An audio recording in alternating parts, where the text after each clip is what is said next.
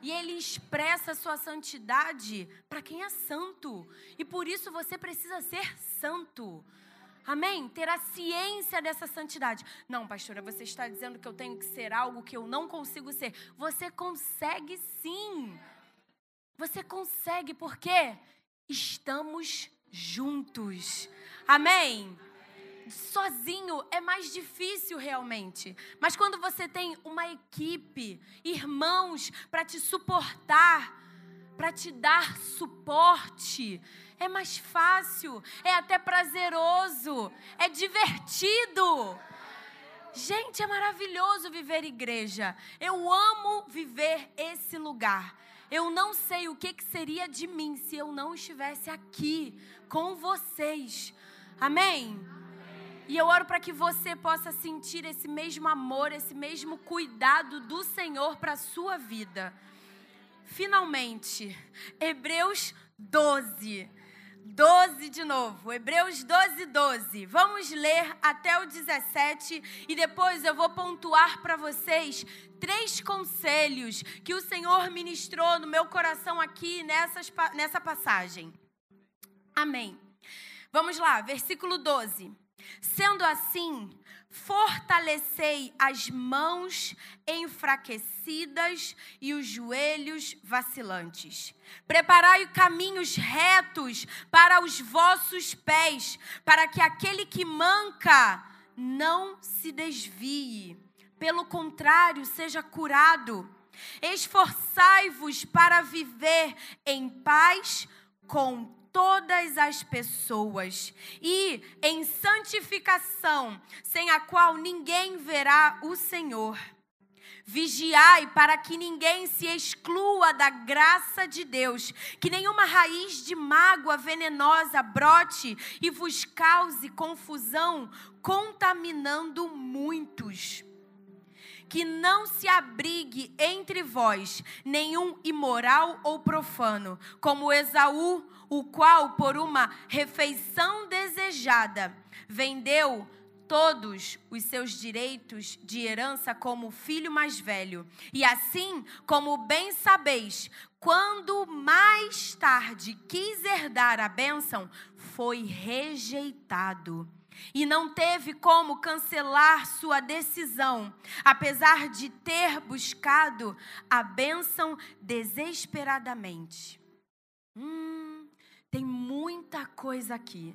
Tem muita coisa aqui. E você já deve ter conectado uma refeição desejada por trocar por coisas eternas. Vamos para o conselho 1, um, vamos por partes. Conselho número um. Algumas pessoas dizem, né, a falácia do mundo. Olha só como o mundo não combina com crente, gente. O mundo fala assim, ó. Se conselho fosse bom, se vendia, não é? Vocês já ouviram? Mas Provérbios fala assim: na multidão de conselhos a sabedoria. Olha como o mundo não tem nada a ver com a igreja. Nada a ver, gente. Lá é um contra o outro. Aqui é todos por todos. Faz sentido? Não pega as falácias, os ditados populares do mundo e tenta entranhar na tua vida, não. Vai dar ruim. Não vai dar bom, vai dar ruim. Amém? Vamos voltar aqui, senão nunca consigo terminar. Versículo 12. Primeiro conselho está aqui dentro do versículo 12. Se você gosta de anotar, esse primeiro conselho é: não se deixe abater pelo desânimo. Versículo 12 vai dizer assim: Sendo assim, fortalecei as mãos enfraquecidas e os joelhos vacilantes. Aqui o autor ele está usando Isaías 35, os versículos 3 e 4, que o profeta ele fala sobre a eficácia da vigilância espiritual que diz assim: anota aí, Isaías 35, 3 e 4. Fortalecei, pois, as mãos abatidas, revigorai os joelhos cambaleantes, dizei aos corações perturbados: sede fortes, não temais. Eis que o vosso Deus vem para vingar-vos, trazendo a recompensa divina. Ele vem para salvar-nos. Mãos abatidas, joelhos vacilantes, reproduzem uma imagem inadequada das promessas de Jesus para nós. Faz sentido? Mãos abatidas, joelhos vacilantes, reproduzem ou sugerem desânimo, ruína, frustração perdas. Mas olha o que diz Romanos 8,37. A nossa dispensação diz o seguinte: Contudo, em todas as coisas somos mais que vencedores por meio daquele que nos amou. Combina com mãos abatidas e joelhos vacilantes? Não combina. Ah, mas é o pós-guerra. Mas não combina. Não combina. Somos mais que vencedores. Por meio daquele que nos amou. Em Cristo somos mais que vencedores. 1 Coríntios 15, 57 e 58 diz: Contudo, graças a Deus que nos dá a vitória por intermédio de nosso Senhor Jesus Cristo. Portanto, meus amados irmãos, permanecei firmes e que absolutamente nada vos abale.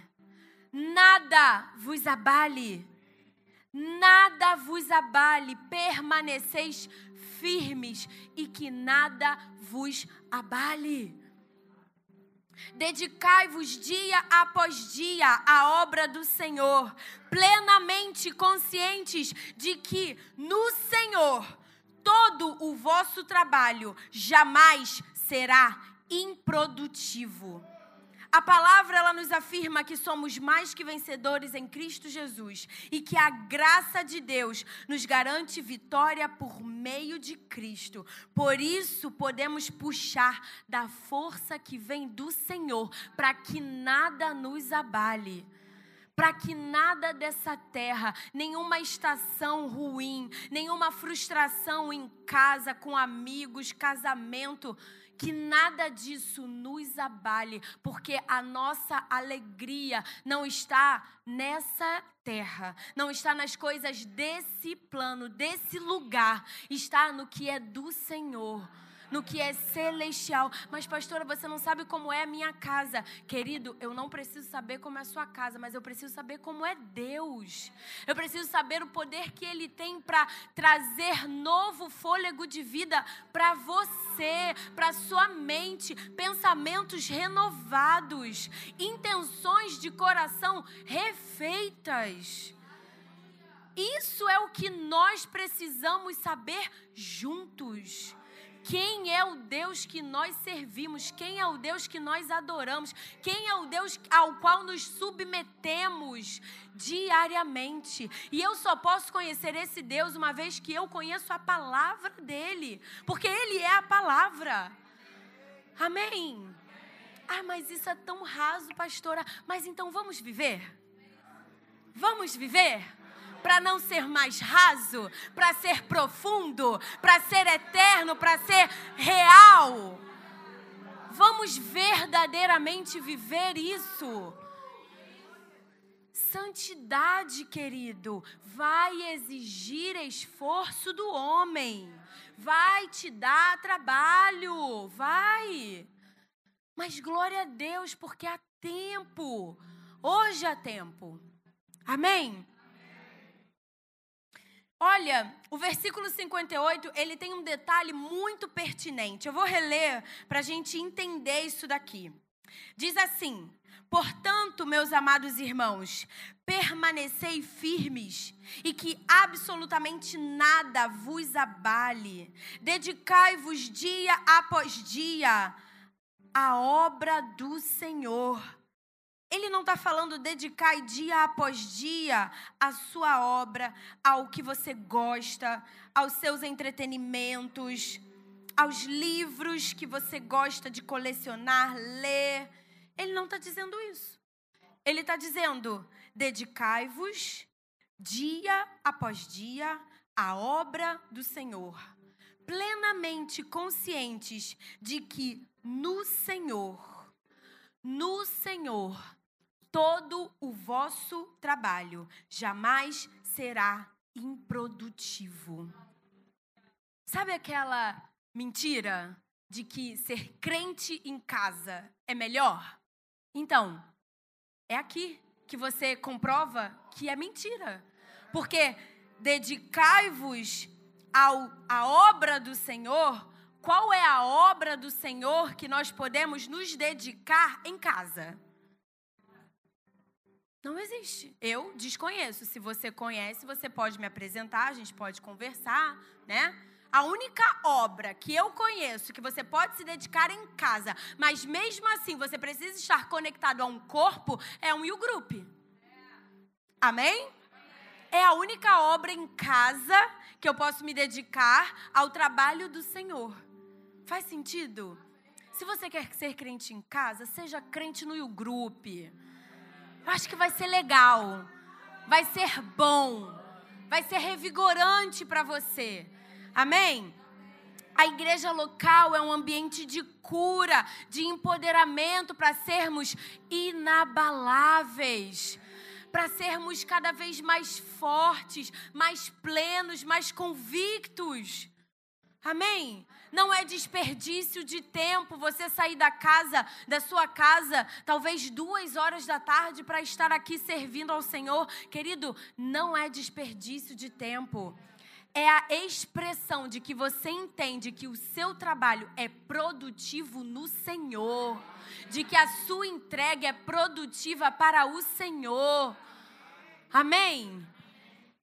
Tudo que investimos para essa terra é perecível, acaba aqui, vai ficar aqui. Mas tudo que investimos para o Senhor é eterno e é para sempre, vai ressoar para a eternidade. Não vai acabar o ressoo daquilo que você faz. No telão de Deus, lá no céu, você vai ver lá, você esfregando o banheiro, carregando pote, carregando a jarra de suco do VIP. Mas não para se orgulhar, mas para ouvir do Senhor, servo bom e fiel, te conheço, pode entrar. Amém. Esse é o tapinha nas costas que o crente precisa. Servo bom e fiel, guarda isso, mas não da minha boca, não da boca de nenhum homem dessa terra, mas do Senhor. Amém? Aleluia. Aleluia! O nosso melhor consultório é diante do médico dos médicos. Pastora, mas eu estou doente, eu tenho que ficar em casa. Não, a igreja é o lugar de cura. É na igreja que nós declaramos cura. Amém? É aqui que nós vivemos esse ambiente, que recebemos alimento e provérbios. Gente, eu amo provérbios. Eu amo provérbios. Né, gente? Provérbios vai dizer que a palavra é remédio para os nossos ossos. Gente, olha que poderoso. Se a sua avó tem reumatismo, lê a palavra para ela. Ela vai ser curada em nome de Jesus.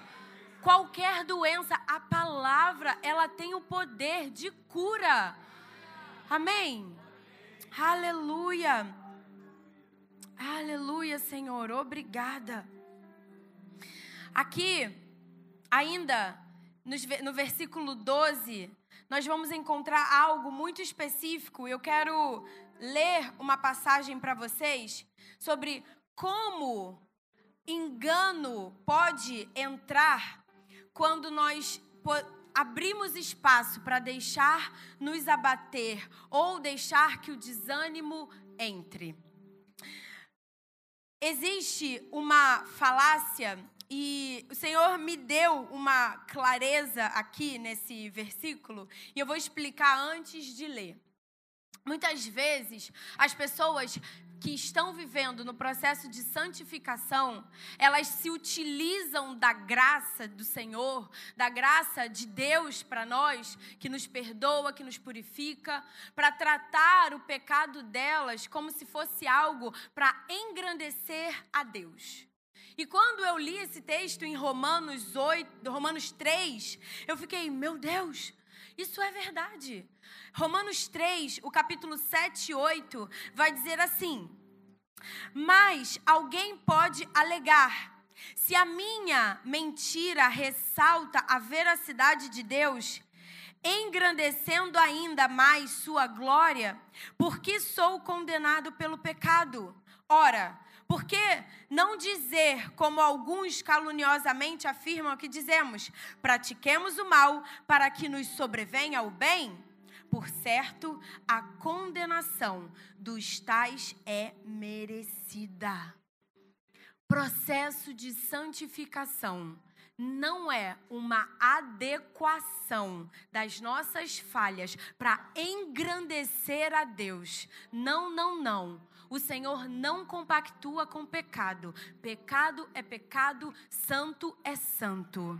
O Senhor jamais se utilizaria de algo que degrada o nosso espírito para se engrandecer. Faz sentido? E eu queria frisar esse ponto, porque é uma falácia muito fácil de se encontrar na boca de muitas pessoas. É muito rápido, é muito fácil. Às vezes é até difícil de discernir. Mas, ah, não, olha lá, olha, olha o que Judas fez. Vamos ver o exemplo. A mulher, né, quebrou o vaso de alabastro aos pés de Jesus. Pastor Rodrigo pregou isso semana passada. Ofereceu um perfume para ungir o corpo que seria sacrificado daqui a alguns dias. E aí, Judas diz assim: Olha, olha que desperdício quebrar esse perfume caro. Podia dar aos pobres. Mas quem era Judas? Era o responsável pela bolsinha do ministério de Jesus, a bolsinha de dinheiro. E o que, que ele fazia? Hum, essa daqui vem para mim. Essa daqui vem para mim. Olha esse vaso de alabastro, eu podia pegar vários porcentos daqui. Faz sentido, querido? É esse ponto que às vezes os nossos olhos ele não entende ou não se fixa na revelação do que o Senhor está dizendo. Não use da minha graça para se estabelecer no pecado. É difícil, mas é uma realidade. Não use da minha bondade, não use do meu amor para você se deleitar no pecado e dizendo que está me engrandecendo. Não, não, não. Não, não, não. Amém? Amém. Conselho número dois. Não pegue atalhos. Siga a paz e busque a santidade. Hebreus 12 nos versículos 13 e 14, vai dizer o seguinte: Preparai caminhos retos para os vossos pés, para que aquele que manca não se desvie, pelo contrário, seja curado. Esforçai-vos para viver em paz com todas as pessoas e em santificação sem a qual ninguém verá o Senhor. Há uma exortação aqui contra, vamos usar, os descaminhos que conduzem à perdição. Eles são ameaças para a vida espiritual. Mas o caminho que conduz à cidade eterna não tem atalhos ou desvios. É um caminho reto, por onde pode andar até aqueles que são mancos. A palavra ela está dizendo isso. Preparai caminhos retos para os vossos pés, para que aquele que manca não se desvie. Ou seja, o manco, ele ainda assim pode andar pelo caminho reto, mas ele continua. Pelo contrário, ele vai ser curado. Faz sentido? O Senhor ele permite que o manco caminhe no caminho reto, mas ele prefere que seja curado. E é por isso que o Senhor nos permite passar pelo processo de santificação. Amém? E existem caminhos que são muito perigosos na vida do crente e que, vez após vez, alguns ainda ousam tomar esse caminho. E aí, esse caminho, mas é um caminho que não é muito revelado. Ele não está assim no holofote, sabe? Ele acontece lá nos bastidores, lá no cantinho, lá no seu quartinho, lá no seu trabalhinho. Sabe aquele negocinho assim, escondidinho? Mas a gente, né, as pessoas esquecem que não existe escondidinho. Só de carne seca, de frango, só esse. Só consigo lembrar desse escondidinho que o Senhor deve se agradar. Para nós, né? Porque ele não come.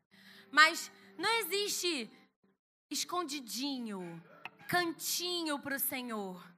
O Senhor vê todas as coisas. Ele vê até o nosso coração. Ele vê até por que, que aquele pensamento foi gerado na minha mente. Ele conhece. Mas quem você é quando ninguém te vê? Quando não tem pastor, quando não tem líder, quando não tem o irmãozinho. Você toma atalho? Você anda pelo caminho que não tem paz? Faz sentido? Aqui o Senhor está dizendo que existe o manco, mas Ele prefere o que seja curado. Amém? Existe o manco. O caminho é reto. Não é caminho buraquento. O caminho é reto. Existe o manco. Mas o Senhor quer que eu e você sejamos curados curado daquilo que nós tentamos esconder, curados daquilo que nós tentamos colocar só um tapete por cima para dizer: não está aqui, não estou vendo, não é meu. Mas se você levanta o tapete, está tudo lá, está tudo sujo, mal acabado, cheio de buraco. O Senhor ele não deseja isso para mim e nem para você. Se o que você faz no seu quarto, se as imagens, se os filmes, se aquilo que você vê no seu quarto, você não pode colocar aqui nesse telão, então você não deveria ver. Se você tem vergonha que a sua avó entre no seu quarto, que seu pai, sua mãe, seu irmão entre no seu quarto e veja o que você está vendo, você não deveria ver se o que você fala, você não fala para mim, você não fala para os pastores dessa casa, se você não fala para os seus líderes, você não deveria falar. Amém? Você não deveria pensar nisso. Porque a palavra diz que nós temos a possibilidade de levar os nossos pensamentos soltos ao Senhor não é cativo, é segurando, Senhor, esses são os meus pensamentos. Eu não quero mais pensar nisso. Eu não quero mais pensar o mal sobre a vida dessa pessoa. Eu não quero mais pensar ou falar ou decretar maldades ou maldição para a vida dessas pessoas. Eu não quero mais ver filmes ou cenas ou imagens que o Senhor não se agradaria que eu visse processo de santificação. Existe um esforço do homem. Mexe no orgulho, mexe na carne, mexe no perdão que precisa ser liberado, mas é para o seu bem, é para o nosso bem, é para a saúde da igreja, é para a sua saúde espiritual. E você não pode querer continuar vivendo encalacrado com isso. Não pode. Tira isso de dentro de você. Permita que a limpeza do Senhor venha sobre a sua vida. Amém? E eu falo isso com muito temor, mas também com muito amor. Porque o Senhor, Ele corrige a quem Ele ama. E eu não estou falando, eu não sei nada da sua vida, eu não sei nada, nada, nada. Mas o Senhor, Ele fala isso essa noite. E não é a minha opinião. Não é o que eu falo. Eu posso te dar três versículos se você quiser para comprovar. que o Senhor não deseja que você viva amargurado, cheio de coisas ruins no seu coração. Ele veio para limpar o seu coração. Por isso, maldade, ruindade, ofensa, orgulho, ódio, ira, difamação não pode compactuar com aquilo que o Senhor veio fazer para você, para mim e para você. Amém? O Senhor, ele tem desejo de curar o manco. O que que você está mancando até hoje e não permite que a bandana do Senhor te enrole? Em nome de Jesus, querido, você precisa sair daqui hoje caminhando com autoridade, pleno, convicto do lugar para onde você está indo. Nunca mais mancando naquilo que não é bom para você. Amém? Aleluia! Uma definição popular antiga sobre caráter é que caráter é o que você é quando ninguém está olhando. E na palavra, nós temos um exemplo maravilhoso sobre um líder que eu acredito que foi o maior líder do Antigo Testamento: Moisés. Moisés. Você conhece com certeza a história de Moisés. Êxodo 2, 15 ao, do 11 ao 15 vai contar essa história. E eu vou resumir aqui, mas eu vou ler o versículo 12 para que você perceba que assim como Moisés, eu e você precisamos ser tratados. Precisamos ser tratados em várias áreas da nossa vida. Precisamos ser tratados. Amém? E aqui Moisés, ele tinha descoberto que ele não era um egípcio, ele era um hebreu. E ele foi visitar lá como viviam os hebreus. E ele vê os egípcios judiando dos hebreus, batendo nos hebreus. Eles estavam servindo, fazendo construções faraônicas. E Moisés vê aquilo e aquilo bate, arde no coração dele ao ponto dele ver um homem sendo completamente massacrado. E por um acidente, porque eu acredito que não era a intenção do coração dele, mas por um acidente, ele olha, e aí é o que o versículo 12 vai dizer. Lê comigo. E ele observou que o egípcio espancava um hebreu indefeso. E como olhasse para uma e outra parte e visse que ninguém estava ali, matou o egípcio e escondeu na areia. Matou o egípcio. Mas antes de matar, o que, que ele fez? Ele olhou para um lado, hum, não tem ninguém aqui olhou para o outro e também não tem ninguém aqui. Deixa eu matar logo para não ter ninguém que, né? Não ter testemunha. Matou o egípcio, mas ele escondeu o corpo. E aí, caramba, deu ruim, né? E aí o que, que ele faz? Ele vai embora, o egípcio vive. E aí, Faraó descobre e tenta matar Moisés. Moisés foge. Agora, vamos voltar para o 12. Se ele olhasse para um lado e visse alguém ali, olhasse para o outro, visse outra pessoa ali, ele ia matar o egípcio? Não, ele ia falar: Ô, oh, ei, peraí, ô, oh, para de bater nele. Mas quem é você? Eu sou o filho de Faraó. E o cara ia falar: Não, tudo bem, legal. Parei, parei. Ou não, ia continuar. Mas o, o desfecho não seria ele matar o egípcio e esconder o corpo. Concorda comigo? Com isso, a situação, a condição da situação foi o que determinou o comportamento de Moisés. Por isso, mais uma vez eu te pergunto: quem é você quando ninguém te vê? O que que você faz quando não tá ninguém te olhando? Tá lá naquele escondidinho. Faz sentido, querido? O nosso comportamento não pode ser determinado pelos olhos do homem. Mais uma vez, o Senhor vê todas as coisas. O Senhor conhece todas as coisas. Ele conhece o mais o sentimento mais íntimo do seu coração, aquele que às vezes você tenta até uh, esconder, mas não quer tratar. E tá lá, Tá lá te aprisionando, te impedindo de crescer, de chegar no lugar que você precisa, impedindo que você rompa nas suas questões com Deus. Porque você está tentando esconder tanto que está até hum, massacrando ele. Mas não é para massacrar, é para levar cativo ao Senhor e permitir que Ele trate. Esse é o processo saudável da santificação. Permitir que o tratamento do Senhor venha e faça a obra completa.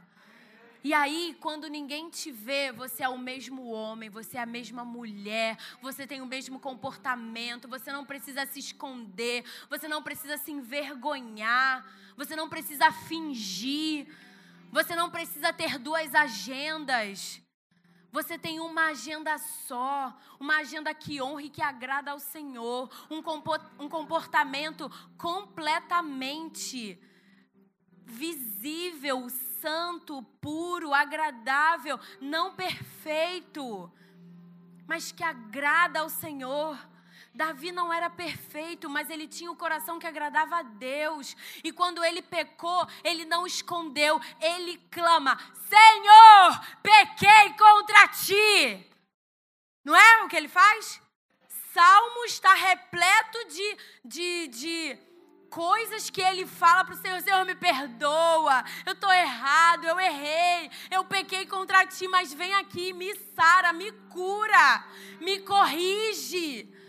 Esse é o coração do homem, da mulher que vive segundo a vontade de Deus. Senhor, eu pequei, mas eu desejo ser correto. Eu preciso ser tratado e eu não vou sair daqui enquanto eu não for tratado. Esse deve ser o meu e o seu posicionamento, querido. Não esconde do Senhor. Ah, então eu vou contar para todo mundo. Não, conta para quem resolve não, não suscita fofoca. Conta para quem resolve, conta para o Senhor. Recebe a ajuda daqueles que Ele levantou para que fizesse esse trabalho. Obrigado, Espírito Santo. Obrigada, Espírito Santo. Eu achei que eu tivesse anotado aqui, mas 1 Coríntios, ele vai dizer o seguinte: se alguém puder me ajudar, pastores. 1 Coríntios, ele vai dizer que se a igreja leva os problemas para o mundo resolver, a igreja se esqueceu que quem vai julgar o mundo é quem?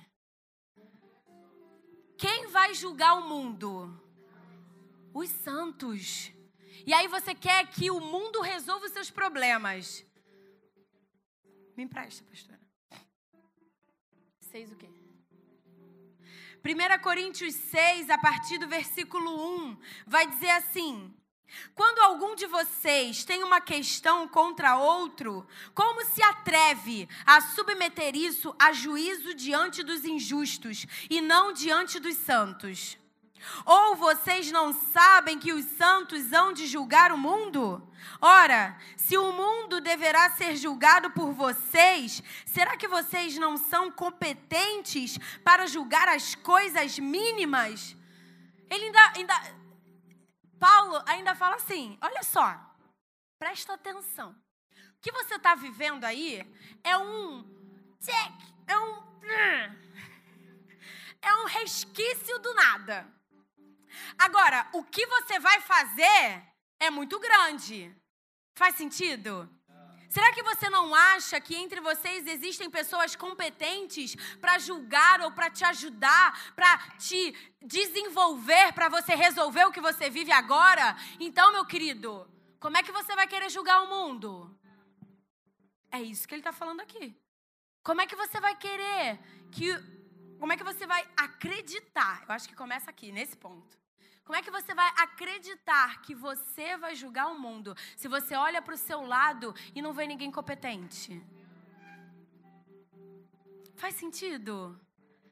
Você pode continuar a leitura na sua casa, vai dizer mais algumas verdades ali. Mas é isso. A igreja é esse lugar. A igreja é o lugar que nós temos sim habilidade no Senhor de nos ajudarmos, porque mais uma vez, não nos expressamos pela nossa opinião, não vivemos por aquilo que acho que é legal, não. Eu vivo pela palavra. Ponto. A palavra dita a minha vida. Ponto. As minhas opiniões são conjecturadas pela palavra. Ponto. Faz sentido? Elas são exatamente a expressão da palavra. Ponto. E é por isso que na igreja existem pessoas com condição plena de ajudar uns aos outros. Porque se você crê que você vive pela palavra, glória a Deus. O ministério da reconciliação é para mim e para você. Nós temos total habilidade de viver isso. Amém? Conselho número 3, e nós já estamos encerrando. Evite a contaminação e cuidado com as escolhas. E aí, dos versículos 15 ao 17, o autor de Hebreus, que pode ser o apóstolo Paulo ou Priscila, quem você desejar, vai dizer assim: Vigiai para que ninguém se exclua da graça de Deus, que nenhuma raiz de mágoa venenosa brote e vos cause confusão, contaminando muitos. Olha que perigoso. Que não se abrigue entre vós nenhum imoral ou profano como Esaú, o qual por uma refeição desejada Olha para a pessoa que fala da, que está do seu lado e fala assim: cuidado com o que você deseja. Cuidado com o que você está desejando por aí. Olha, Esaú desejou uma refeição. Ele desejou. E foi perigoso. Na verdade, perdeu. Perdeu. E continua como Esaú, o qual por uma refeição desejada vendeu todos os seus direitos de herança como filho mais velho. E assim, como bem sabeis, quando mais tarde quis herdar a bênção, foi rejeitado e não teve como cancelar sua decisão, apesar de ter buscado a bênção desesperadamente. O, o, autor aqui, ele faz, uma, ele faz um levantamento, uma associação de várias situações que causam a perdição do homem, que põe em risco a sua salvação, a minha, a sua salvação. E ele usa aqui o exemplo de Esaú. Ele usa a amargura de Esaú. E ele fala: cuidado para que vocês não se contaminem, cuidado para que a mágoa, a ira e tudo que não vem do Espírito entre no meio de vocês e permaneça e gere frutos e contamine outros e chegue a outras gerações, porque os seus filhos escutam você amaldiçoando o outro, porque a sua filha, ela replica aquilo que ela vê dentro de casa, lá no escondidinho. Entendeu? Faz sentido? E quando ele fala contaminando a outros, ele está falando da contaminação paralela, mas ele também está falando da, da contaminação geracional. Olha que perigoso para a saúde da igreja. Faz sentido?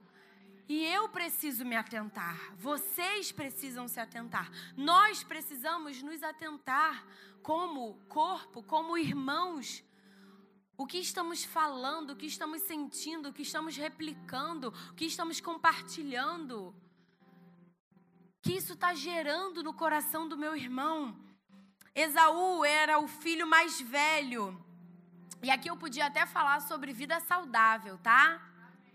Podia, mas eu não vou falar não.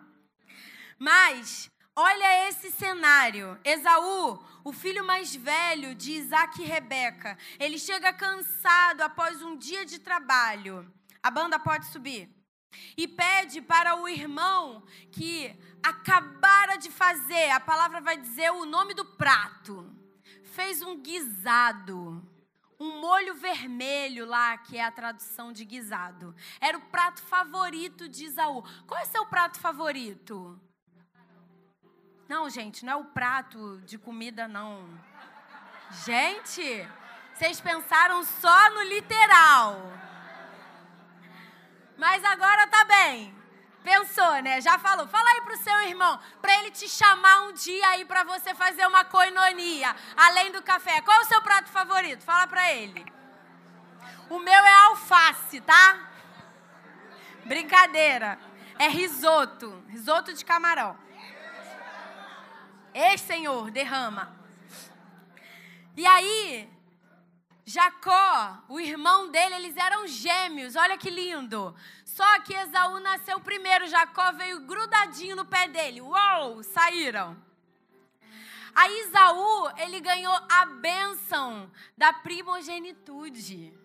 Esaú ganhou, ganhou algo que Jacó queria muito. Ele queria muito. E a mãe, Rebeca, também queria que Jacó tivesse, porque Esaú era o filho mais preferido do pai. Tem umas coisas assim, né, em alguns lugares, mas amém, isso não acontece aqui entre a gente. Mas aí, Jacó se aproveita da miséria do irmão e fala assim: olha só, vamos lá, tu quer um guisado? Eu preparei o meu prato favorito, gente, ó, que lindo. Tu quer um guisado? Então tá, olha só. Eu te dou um guisado se você me der a sua bênção. A bênção que você vai receber quando o papai morrer. Aí, Jacó fala assim: Eu tô com fome. Você pensou na musiquinha do. né? Eu sei. Eu tô com fome. Eu vou trocar. Eu vou trocar, sabe por quê? Porque eu tô pensando só no agora. Eu estou pensando nos meus desejos e nas minhas necessidades só do agora. Eu não vou pensar no amanhã, porque o amanhã, ah, nem sei se é garantido, né? Eu vou pensar só no que eu quero saciar agora. Eu vou pensar no, pe no pecado que me faz bem agora, mas para mim não é pecado. É só um desejo. Ai, eu quero. Faz sentido? Eu vou pensar nesse prato aqui, ah, eu tô com fome agora, eu quero me saciar agora, eu quero viver isso daqui agora, o momento é agora, eu já tô na balada, já tô aqui mesmo, então vamos viver, né? Tá aí para viver, estamos aí para viver. O mundo fala isso. Eu nem sei mais quais são as expressões do mundo sobre o viver o agora, mas é, é exatamente isso. Resumindo, é viver o agora. O que você quer agora, é tudo agora. O que você quer agora, você tem que ter. O carro que você quer agora você tem que ter. Não importa se você vai entrar em dívida, se você vai ficar com o nome sujo. Não importa. Mas você tem que viver o agora, né? Não tem planejamento, não tem pedir direção a Deus, não tem esperar com paciência no Senhor, não tem nada disso. O importante é viver o agora. Desde Esaú era assim. E só está piorando. Só está piorando, a carne só está ficando mais inflamada, os desejos só estão ficando mais latentes. Por quê? Porque todo mundo ficou recluso, todo mundo ficou guardado, todo mundo ficou lá enfurnado, né? E aí, não, tem que viver o agora. Agora está tudo liberado, está tudo libertinado. Faz sentido? E aí a carne, o que, que ela entra? Ela entra na vibe, ela entra no ritmo ela se condiciona a isso. Se o espírito não tiver forte e não tiver entendido o processo da santificação. E aí o prato que você deseja é comido, é saciado agora. E aí depois você vai se dar conta do que você perdeu. E aí você percebe, caramba, eu perdi minha salvação. Deu ruim. Gente, que isso? Tô há 30 anos fora da igreja. Tô há cinco dias em pecado. Faz sentido, gente? Esaú, ele trocou muitas coisas. O, o que significava ali perder a primogenitura dele foi que o primogênito detinha a posição de honra dentro da unidade familiar, desfrutando de um status privilegiado e assumindo a responsabilidade de ser o protetor e líder da família. O primogênito tinha direito a receber uma porção dobrada da herança paterna. Olha o que, que ele perdeu por um prato de guisado além de todos esses aspectos, por se tratar da família de Abraão, devemos nos lembrar de que ali também havia a questão da herança do pacto abraâmico. Era uma herança que vinha de geração. E ele só trocou por uma reação, uma saciação momentânea. Algo do momento. Que estupidez! Quão estúpido é o homem que troca coisas sensoriais, momentos, diversão, sei lá, pensa no que talvez te deixa manco. Homens e mulheres que trocam a eternidade por um prato de guisado, por uma coisa momentânea. Esse não é o desejo do Senhor para nós. Esse não é o desejo do Senhor para a igreja dele. Esse não é o desejo do Senhor para nenhum filho e nenhuma filha.